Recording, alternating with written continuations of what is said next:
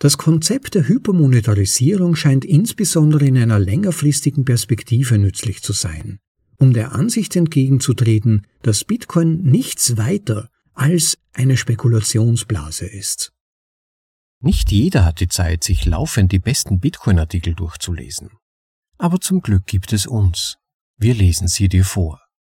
Übersetzt in die deutsche Sprache, zum bequemen Anhören, unterwegs oder daheim. Das ist ein bitcoinaudible.de Anhörartikel.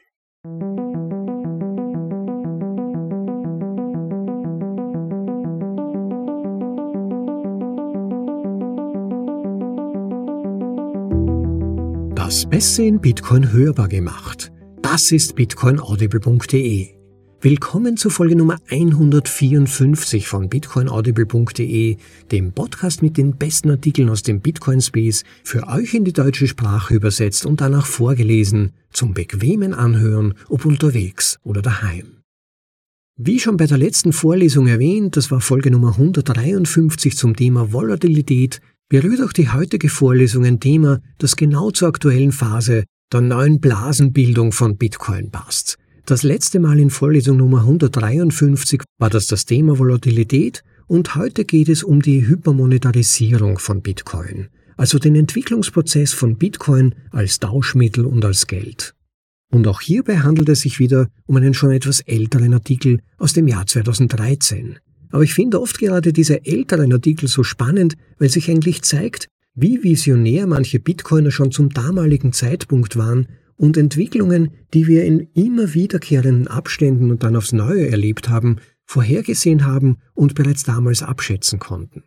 Was wäre also naheliegender, als ähnliche Entwicklungen auch für die weitere Zukunft zu erwarten, auch wenn vermutlich die Blasen nicht mehr so massiv ansteigen, aber doch noch stark genug, so dass sich die einen oder anderen von uns wahrscheinlich auch schon ertappt haben, mitten in der Nacht aufzuwachen und den Bitcoin-Kurs zu checken oder sogar von Bitcoin träumen. Ich gestehe es, mir ist es bereits passiert. Ich möchte mich nicht mit einer langen Vorrede aufhalten, sondern direkt hinein in die eigentliche Vorlesung springen. Wenn ihr aber die vorige Folge Nummer 153 noch nicht gehört habt, möchte ich euch doch empfehlen, sie euch im Vorhinein anzuhören, denn sie passt thematisch sehr gut zu dieser und hilft euch dann wahrscheinlich dabei, diese Inhalte ein wenig besser zu verstehen. Nach der eigentlichen Vorlesung füge ich dann noch ein paar Nachgedanken an und hoffe, viele von euch finden diesen Artikel so interessant, wie ich ihn damals fand, als ich ihn das erste Mal gelesen habe. Also dann direkt hinein in die Vorlesung mit dem Titel Hypermonetarisierung Reloaded. Eine weitere Runde Blasengerede von Conrad Graff aus dem Jahr 2013. Es ist wieder die Jahreszeit, in der der Bitcoin-Kurs schnell steigt und einige Journalisten und andere Bitcoin-Skeptiker wieder von einer Blase sprechen. Auf dem Höhepunkt der letzten dramatischen Bitcoin-Kursbewegungen im März und April 2013 veröffentlichte ich einen Artikel mit dem Titel Hypermonetization Questioning the Bitcoin Bubble Bubble, frei übersetzt mit die Bitcoin-Blase in Frage stellen der damals weit verbreitet war und auf den auch heute noch verwiesen wird. Was folgt, ist eine Mischung aus brandneuem Material und gründlich überarbeiteten Highlights aus dem früheren Artikel. Ziel war und ist es nicht, Ratschläge zu erteilen oder Vorhersagen zu treffen, sondern auf der Grundlage der Theorie alternative Perspektiven zu entwickeln, was genau eine Blase in Bezug auf den besonderen Fall eines brandneuen, wertsteigernden Tauschmittel sein kann oder nicht. Tauschmittel ist ein schicker Wirtschaftsjargon für etwas, mit dem man für Waren und Dienstleistungen bezahlen kann. Ich definiere Geld als die gängige Einheit für die Preisbildung und Rechnungslegung in einem bestimmten Kontext. Siehe meinen Artikel Bitcoin as Medium of Exchange Now and Unit of Account Later. The Inverse of Konings Medieval Coins vom September 2013. Hinter dem populären Preisblasendiskurs verbirgt sich oft eine dünn oder gar nicht verschleierte allgemeine Debatte darüber, ob Bitcoin ein gültiges System ist. Ein gewisses Maß an Blasengerede fungiert als Pop-Proxy für diese Debatte. Im April führten einige Bitcoin-Kritiker rasante Preisbewegungen an, um die Behauptung zu untermauern, dass Bitcoin als solches nur eine Blase sei. Wenn diese Blase platze, so hieß es, würden die Bitcoin-Einheiten angeblich zu ihrem inhärenten Wert zurückkehren, der angeblich nichts sei. Natürlich hat Bitcoin diese Vorhersage wieder einmal nicht erfüllt. Doch jedes Mal, wenn Bitcoin diese pop-empirische Vorhersage nicht erfüllt und stattdessen später viel höher im Preis steigt, hört man trotzdem dieselbe Vorhersage beim nächsten Mal wiederholt. Im Gegensatz dazu gibt es mehrere Möglichkeiten, eine viel längerfristige Sichtweise einzunehmen, die sowohl Preismanien Rechnung trägt, als auch die Möglichkeit anerkennt, dass Bitcoin ein gültiges System sein könnte, und zwar ein immer zuverlässigeres in der Entstehung. Hypermonetarisierung Reloaded Viele Beobachter haben den Aufstieg von Bitcoin mit einer Vermögensblase verglichen. Ein anderes, weniger gebräuchliches Wort, das in diesem Zusammenhang verwendet wird, ist Hyperdeflation. Manche sagen, so etwas sei schrecklich, andere, es sei großartig. Ich schlage vor, zusätzlich ein ganz anderes Interpretationskonzept zu verwenden. Hypermonetarisierung.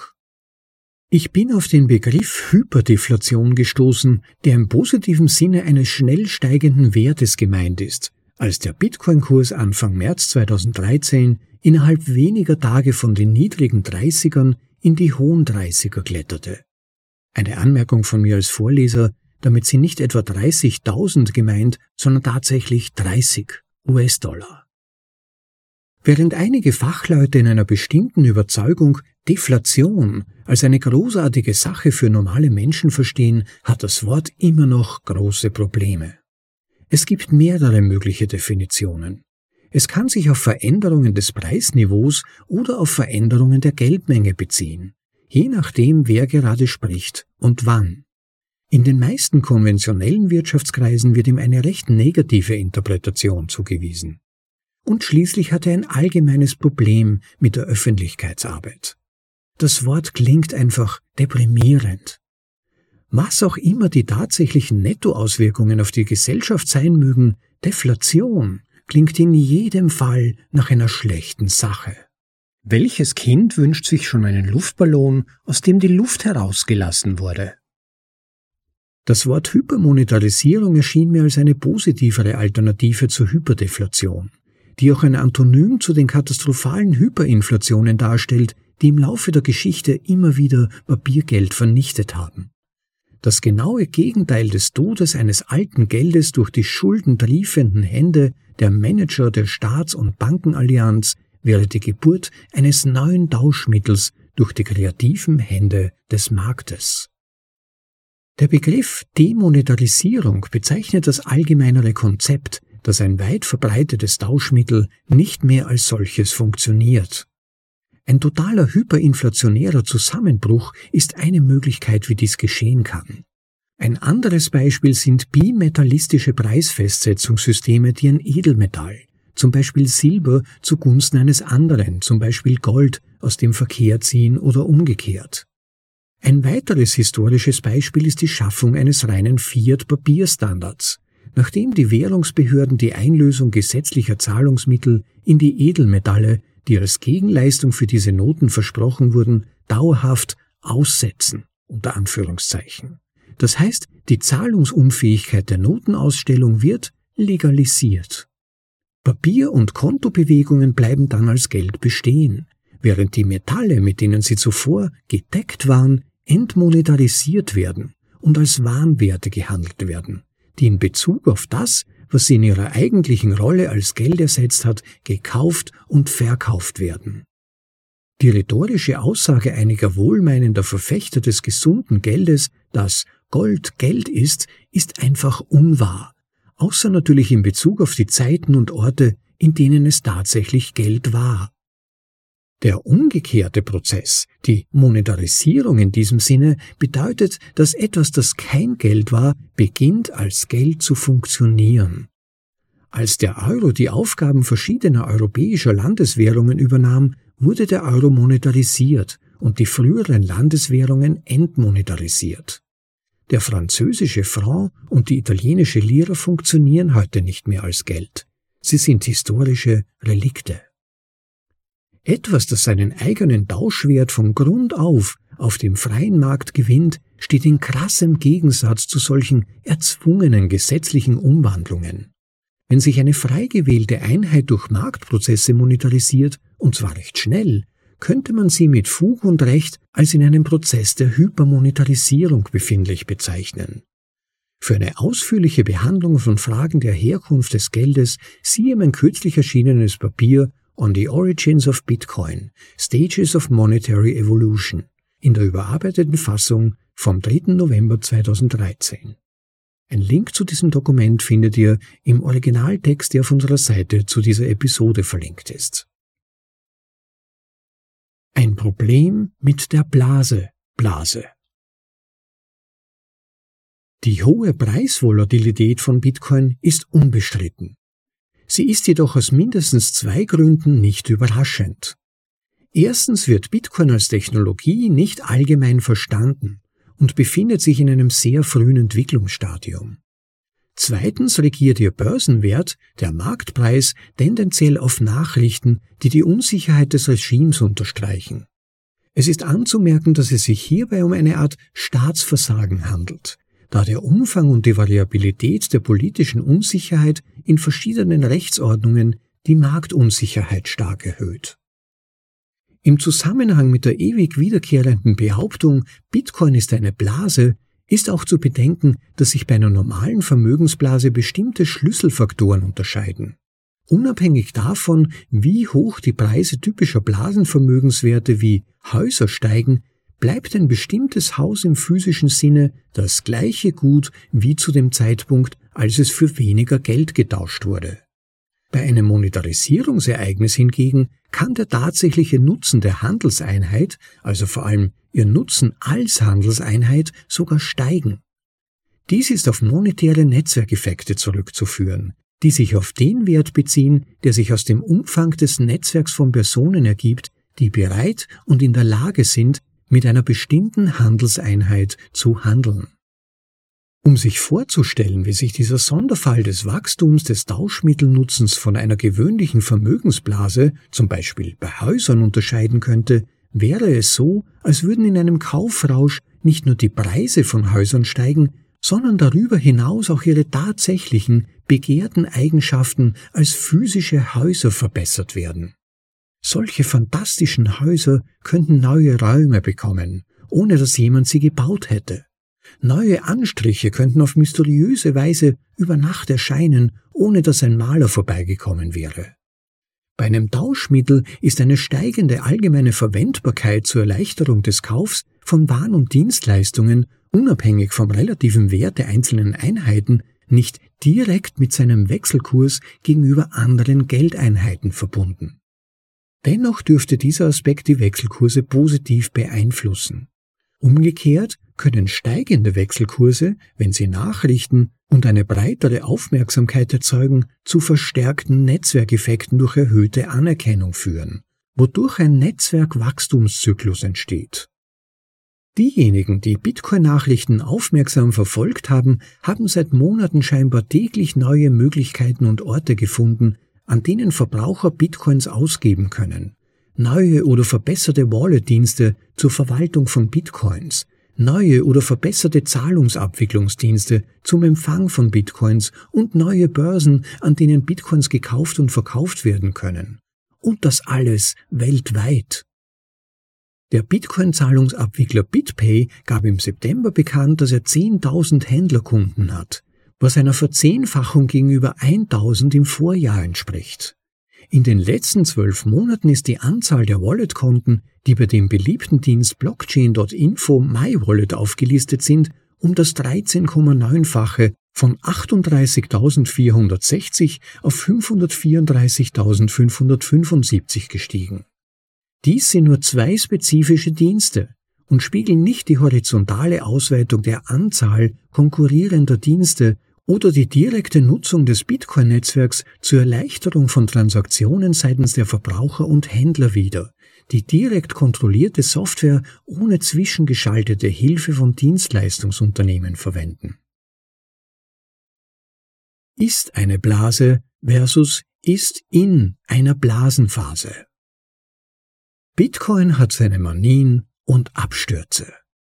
Das Konzept der Hypermonetarisierung scheint insbesondere in einer längerfristigen Perspektive nützlich zu sein, um der Ansicht entgegenzutreten, dass Bitcoin nichts weiter als eine Spekulationsblase ist. Die hartnäckigsten Befürworter dieser Ansicht argumentieren folgendermaßen.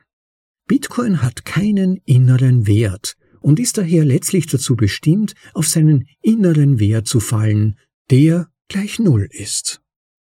Die Behauptung, Bitcoin sei eine Blase und damit die völlige Ablehnung des Systems ist jedoch etwas ganz anderes als die vielleicht hilfreiche Feststellung, dass der Bitcoin-Kurs zu einem bestimmten Zeitpunkt Anzeichen einer vorübergehenden Blasenphase oder Manie aufweist.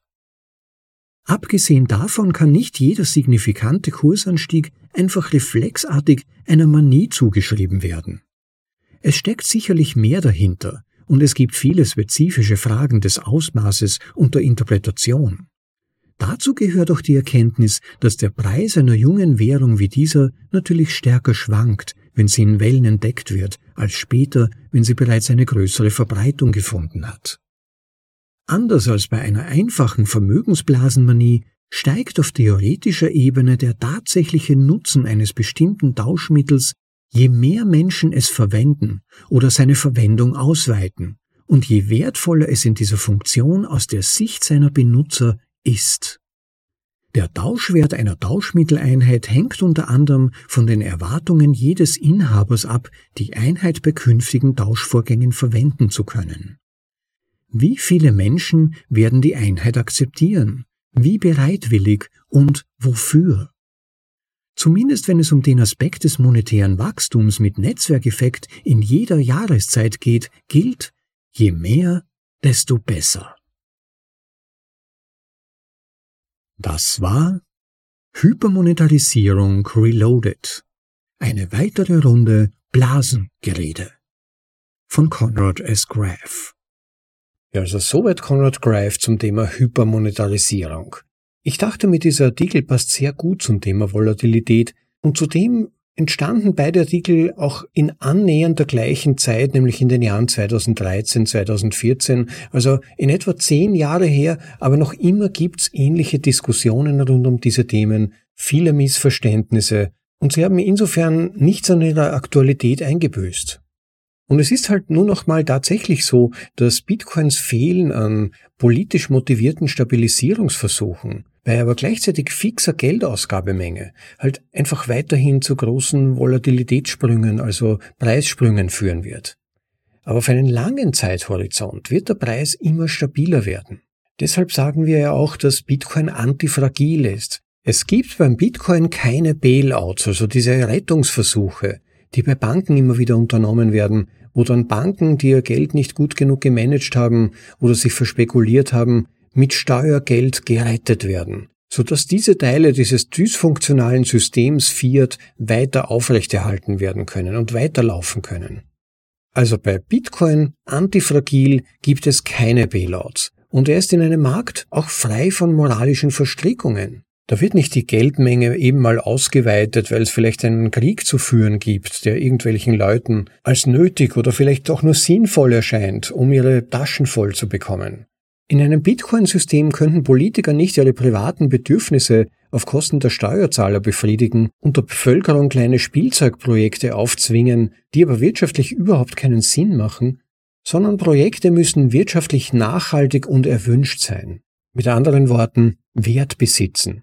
Wen diese Thematik und die Grundlagen interessieren, den kann ich nur auf unsere Einführung in die Austrian Economics, die österreichische Schule der Nationalökonomie, verweisen.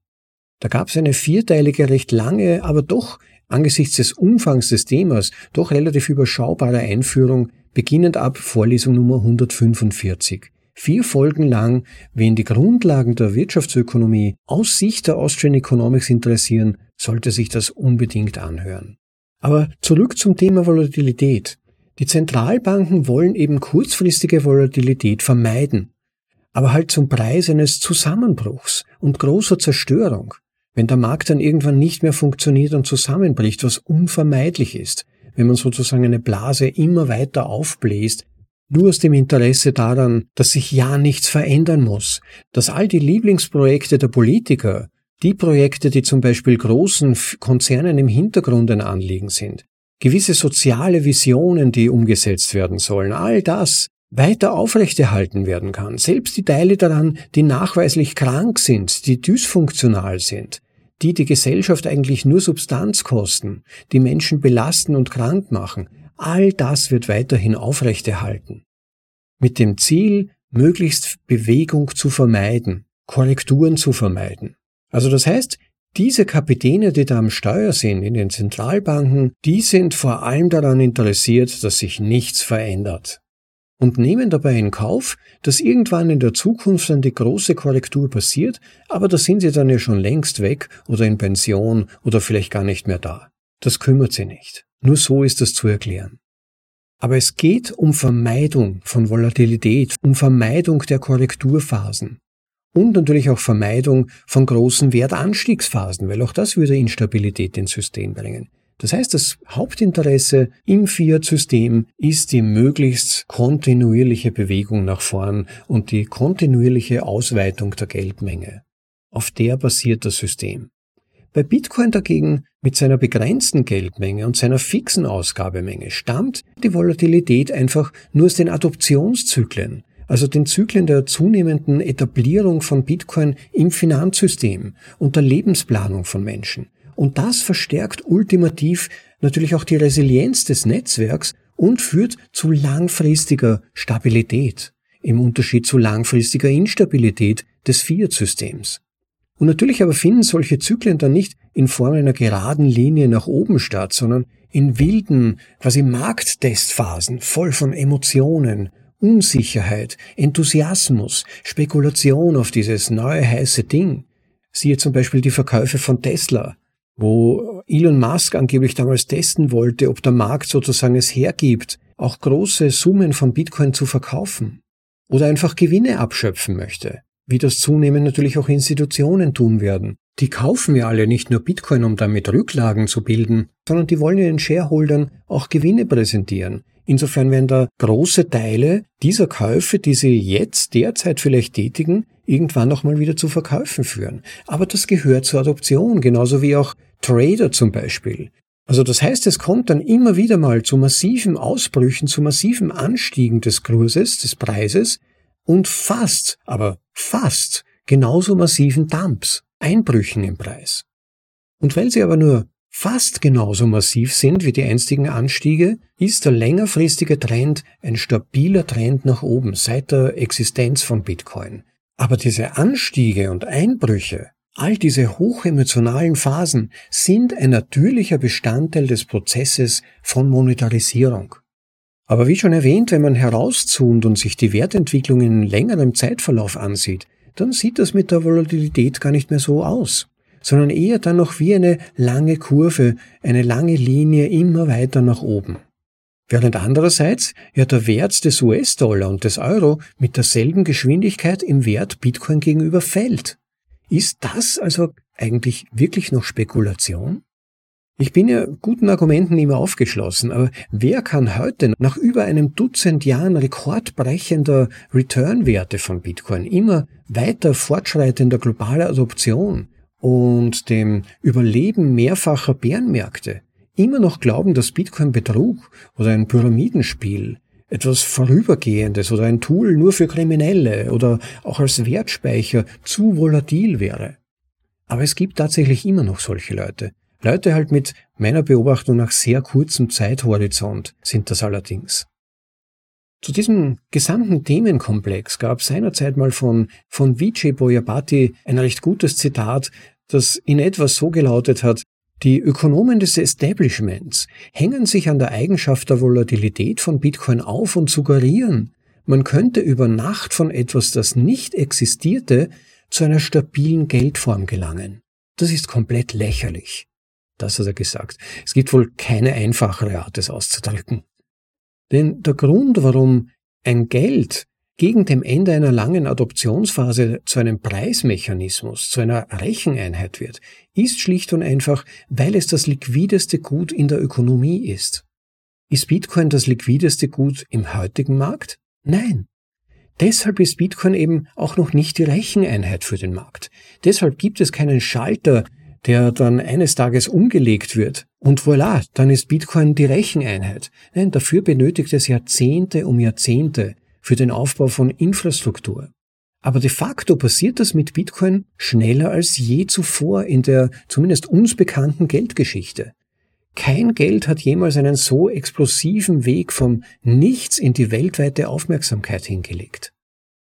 Aber wegen des Internets und der hochinteressanten Natur von Bitcoin natürlich bewegt es sich schneller als alles andere zuvor. Aber wir können natürlich nicht von tausenden US-Dollar Marktwert zu Billionen an Marktwert ohne wilde, chaotische Ausritte gelangen. Noch dazu, wo diese Ausritte ja auch durch die Veränderung der Ausgabemenge mit allen damit verbundenen Effekten angefeuert wird. Wie ein Gummiband holen diese Effekte die Leute ins Bitcoin-System, interessieren sie, faszinieren sie und dann kaufen sie und dann werden sie wieder rausgeworfen, von diesem Gummiband rausgeschleudert. Sie halten die Kursverluste nicht aus. Sie denken sich, ah, Altcoins viel besser, spannendere Projekte, ich verkaufe meine Bitcoin. Oder sie haben von Beginn an nur spekuliert, haben sich gedacht, okay, jetzt nehme ich meine Gains mit, meine Gewinne. Es gibt unterschiedliche Gründe, warum diese Zyklen pumpen und dampen, aber wie erwähnt, bei, gerade bei Bitcoin auf einem immer höheren Niveau geschichtlich betrachtet. Und es ist ja nicht verwunderlich, weil die Ausgabemenge nun mal begrenzt ist. Es kommen immer mehr Leute in den Markt, die dann noch im Markt bleiben, die Bitcoin halten wollen, die in Bitcoin das Potenzial erkennen auch wenn es nur relativ wenige sind prozentual, die sich damit gut genug auseinandersetzen, viel Zeit darauf verwenden, aber die, die Bitcoin erfassen, die bleiben dann dabei. Die sehen, wie schon oft in unseren Vorlesungen erwähnt, gar keine Alternative mehr. There is no second best, baby, wie schon Michael Saylor sagte. Aber es kommt noch etwas anderes dazu sogar. Denn wenn etwas dezentralisiert ist, also nicht zentral gesteuert und adjustiert werden kann, und seine Ausgabemenge komplett transparent, aber halt auch stabil und unveränderbar ist, dann kann ja das Einzige, das sich angesichts eines bestimmten Ausmaßes an Nachfrage verändern kann, der Preis. Nur der Preis kann sich bei Bitcoin verändern. Alles andere ist ja nicht flexibel, ist ja starr. Das heißt, wenn sich die Nachfrage verändert, kann sich das nur auf den Preis auswirken. Da gibt es einen direkten Hebel auf den Preis. Es gibt sonst keine Einflussgröße. Da gibt es keinen Zentralbankpräsident, der sagt, oh, es ist aber die Nachfrage größer, da müssen wir gleich was machen und auch das Angebot vergrößern, sodass das wieder sich ausgleicht und dann eine schöne flache Linie bleibt, sondern bei, bei Bitcoin fällt oder halt steigt dann der Preis massiv. Und das ist aber gleichzeitig, finde ich, ja auch die Schönheit daran. Dieses Geld ist 100% transparent. Seine Geldpolitik kann nicht von Menschen manipuliert werden. Und wir sollten nicht in die Denkfalle gehen, diese Preisschwünge als etwas Krankes oder was Problematisches zu sehen. Viel eher sollten wir meiner Ansicht nach das langsame Ausbluten des Wertes der Fiat-Währungen als krank und problematisch sehen, meine ich. Das ist es nämlich, nicht Stabilität. Und was halt viele auch nicht bedenken, ist, dass früheres Geld ja bereits einen Markt hatte, in dem es bereits einen bestimmten Wert hatte. Die Muschelperlen zum Beispiel, ja, selbst Gold haben ja bereits vorher existiert und dann im Laufe der Zeit immer mehr Wert erfahren, weil die Menschen etwas gesucht haben, mit dem sie Wert möglichst gut transportieren und tauschen konnten.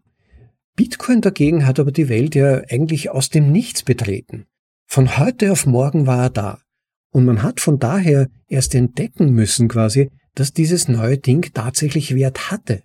Und seither nähern wir uns in Zyklen an seinen weltweit ermessenen Wert an, so kann man das sehen. Bitcoin hat sich also zunächst einmal erst als Wertträger sozusagen erweisen müssen, und das wiederum ist die Voraussetzung, dass man damit zwischen Parteien Wert austauschen kann. So wird Bitcoin Schritt für Schritt zum Tauschmedium und zu Geld, indem man ihn immer mehr in diese Richtung Wertspeicher, aber auch Tauschmedium nützt, zu genau diesem Thema gab es erst kürzlich übrigens zwei Vorlesungen von Parker Lewis, die ich euch wirklich sehr ans Herz legen möchte, wenn ihr diese Dynamik und diese Funktion besser verstehen wollt. Das war Vorlesung Nummer 140 war das, über die Bezahl mich in Bitcoin-Theorie. Auch zu diesem Weg zur Hypermonetarisierung von Bitcoin und Vorlesung Nummer 151, die war betitelt mit Einer wird der Nächste sein. Hört euch die mal an, zahlt sich aus. Vor allem auch, wenn man diese Dynamiken besser verstehen möchte und auch seinen Teil dazu beitragen möchte, dass Bitcoin hier die nächsten Schritte möglichst gut gelingen. Aber andererseits, wenn es nur bei der Wertspeicherfunktion bleiben würde, dann würde ein Gut nicht liquide genug werden, vermutlich, um sich als Tauschmedium gut genug eignen zu können. Da benötigt's nun mal das Marktwachstum, da benötigt's Infrastruktur dazu, die Akzeptanz an möglichst vielen Stellen des täglichen Lebens, äh, damit dieses Geld, dieses Gut wirklich zu einem Tauschmittel, eben zu Geld werden kann. Also Bitcoin kann nicht zuerst Tauschmittel werden, um danach ein Wertspeicher zu werden, sondern Bitcoin muss zunächst einmal Wert haben, um sich als Tauschmittel bzw. Geld zu eignen, um überhaupt zu diesem Zweck verwendet werden zu können. Das ist etwas, das viele, viele Menschen nicht verstehen oder nicht verstehen wollen, vor allem die Berufsökonomen, die uns ständig das keynesianische System, das Fiat-Geld verkaufen wollen und bewerben wollen und natürlich auch ein fundamentales Interesse daran haben, dass dieses System weiterhin funktioniert, weil sie auch selbst davon leben. Natürlich muss man fairerweise auch dazu sagen, es ist ein wenig anders bei Geld, das den Menschen eben zum Beispiel von Machthabern aufoktroyiert wurde, wie eben auch der Euro, der US-Dollar. Das sind ja keine gewachsenen Geldsysteme, sondern die werden ultimativ mit Waffengewalt oder mit der Autorität des Staates auch durchaus verteidigt. Aber dadurch können dann eben auch einzelne Entwicklungsschritte, die bei einem natürlichen Wachstum, einer natürlichen Evolution eines Geldes Teil dieser Entwicklung wären, einfach übersprungen werden. Aber ich würde vermuten, dass sich solche Geldformen meist auch nicht sehr lang halten, weil sie eben davon abhängig sind, dass die zentralistischen Machthaber sie gut verwalten. Aber wie wir wissen, wo immer Menschen involviert sind, entsteht Korruption, entstehen Fehler, entsteht Missbrauch, Daher waren solche zentralisiert ausgegebenen Gelder immer nur vorübergehende Erscheinungen. Irgendwann wurde das Geld dann inflationiert und das war der Beginn vom Ende, wenn das Geld seine Knappheit eingebüßt hat. Also muss ein Gut zunächst begehrt sein, und zwar möglichst überall, an allen Stellen. Dadurch erhöht sich seine Liquidität und irgendwann realisieren dann die Menschen, Hey, wir könnten das ja als universales Tauschmittel nützen, weil es überall eingetauscht wird. Und heutzutage, seit dem Internet, gilt diese Regel, diese Sinnhaftigkeit eines universalen Tauschmittels auf globaler Ebene, nicht mal nur mehr national, wo dann die Leute sagen, ich kann ja in meinen Kanton oder meine Provinz oder mein Bundesland gehen, wo ich will innerhalb des Landes und überall kann ich meine Taler, meine Silbertaler nützen, sondern es gilt auf globaler Ebene. Wir haben ein digitales Geld mit Bitcoin, das auch immer mehr an Akzeptanz gewinnt und dass man an immer mehr Orten der Welt für reale Güter eintauschen kann. Und das betrifft direkt diesen beschriebenen Hypermonetarisierungsprozess. Aber wie Vijay eben schon gesagt hat, anzunehmen, ein Geld könnte neu auftauchen mit null Nutzung und null Nachfrage und dann plötzlich fast wie auf Knopfdruck ist es bei allen bekannt, beliebt, wird eingesetzt, hat großartige Infrastruktur und Applikationen und bewegt Trillionen von Wert und das ohne Volatilität. Das ist einfach eine absurde Vorstellung. Und jeder Ökonom, der das in Interviews behauptet oder in Zeitungsartikeln, und dann Bitcoin vorwirft, mit seiner gerade mal 13-jährigen Geschichte, das ist einfach absurd. Solche Leute sind dann nicht ernst zu nehmen und haben entweder eine fiese Absicht, nämlich Bitcoin schlecht zu machen, oder tatsächlich kein ausreichendes Verständnis von solchen Prozessen, was gerade für Ökonomen eigentlich ein bestimmendes Urteil wäre. Aber wie gesagt, nochmal zusammengefasst, es wäre absurd zu erwarten, dass Bitcoin als Geld funktionieren müsste, bevor er als Wertspeicherbrett akzeptiert ist und dass Volatilität ein Nachteil wäre, der irgendwie behoben werden müsste. Nein, Volatilität ist ein Erfordernis und ganz natürlicher Teil des Adoptions- und Monetarisierungsprozesses. Ja, ich werde das hier nun mal abschließen. Möchte ich nochmal, wie gesagt, die Parker-Lewis-Artikel Nummer 140, 151 und auch die über Austrian Economics ans Herz legen. Vorlesung 145 und die folgenden zahlt sich aus, dadurch bekommen wir ein viel besseres Verständnis der Grundprinzipien. Liebe Leute, unterstützt bitte den Podcast, helft uns mit, dieses Angebot weiterhin aufrechtzuerhalten. Ihr habt sicher schon vom Value for Value Prinzip gehört. Wenn ihr Wert durch unsere Vorlesungen erfahrt, bitte unterstützt den laufenden Betrieb und all die Arbeit, die wir reinstecken. Das geht auf vielfache Weise, entweder auf bitcoinaudible.de, unsere Website gehen, dort ganz unten auf der Seite den Link Unterstützung anklicken, da habt ihr dann mehrere Möglichkeiten aufgelistet oder einfach auf einen der Links in der Vorlesungsbeschreibung im Begleittext klicken, da könnt ihr direkt Zeit schicken, Gebt eurem Herzen einen Stoß und unterstützt den Podcast. Das würde mich wirklich ganz, ganz freuen und motiviert mich immer wieder von neuem, mich für euch hinzusetzen und die Arbeit reinzustecken. Bitte auch nicht vergessen, den Like-Button zu klicken, wenn ihr gerade davor sitzt. Am besten mit der Abonnieren-Funktion verbunden und dem Glockensymbol, falls es auf YouTube sein sollte, in unserem YouTube-Channel. Das hilft, den Podcast ein wenig auch bekannter zu machen, so dass ihn neu hinzukommende Leute vorgeschlagen bekommen, und das wird offen gesagt auch sehr helfen, weil ja noch viel zu wenig Leute von unserem Podcast wissen und dadurch natürlich auch wenig Informationen über Bitcoins Grundlagen bekommen. Helft da bitte mit, einerseits durch das Like-Klicken, durch die Abonnierungsfunktion, aber auch indem ihr die einzelnen Folgen oder den Podcast als solches anderen Leuten weiterempfehlt. Ja, und last but not least, vielen herzlichen Dank an diejenigen von euch, die sich tatsächlich immer wieder einen Stoß geben und uns Sites schicken. Einige von euch sind mir schon ans Herz gewachsen, da freue ich mich dann immer über die kleinen Emojis und die lieben Grüße und zum Teil auch Zusatzkommentare dann bei den Sites-Versendungen, bei denen es übrigens sehr hilft, wenn ihr auch die Episode, die Vorlesungsnummer dazu schreibt, um die es euch gegangen ist, die euch motiviert hat, Sites zu schicken. Denn es ist immer wieder auch interessant zu sehen, welche Folgen euch besonders gefallen oder was euch daran gefallen hat. Hinterlasst insofern durchaus gerne auch Kommentare, insbesondere auch gerne auf YouTube, wo man ein bisschen ausführlicher etwas dazuschreiben kann oder direkt auf unserer Website bitcoinaudible.de. Ja, damit möchte ich die heutige Vorlesung mal beschließen. Ich hoffe, sie hat euch gefallen und neue Einblicke gebracht. Wenn ihr Gedanken dazu habt, bitte, wie gesagt, als Kommentar hinterlassen. Interessiert mich und vielleicht hilft es auch anderen weiter. Und vorerst mal und bis zur nächsten Vorlesung wünsche ich euch eine gute Zeit. Genießt das Leben, Leute. Lasst all die Sonnenstrahlen in eure Herzen, die ihr finden könnt, und bewahrt euch einen positiven Blick auf das Leben. Es gibt viel zu tun. Ciao, bis zum nächsten Mal. Euer Rob.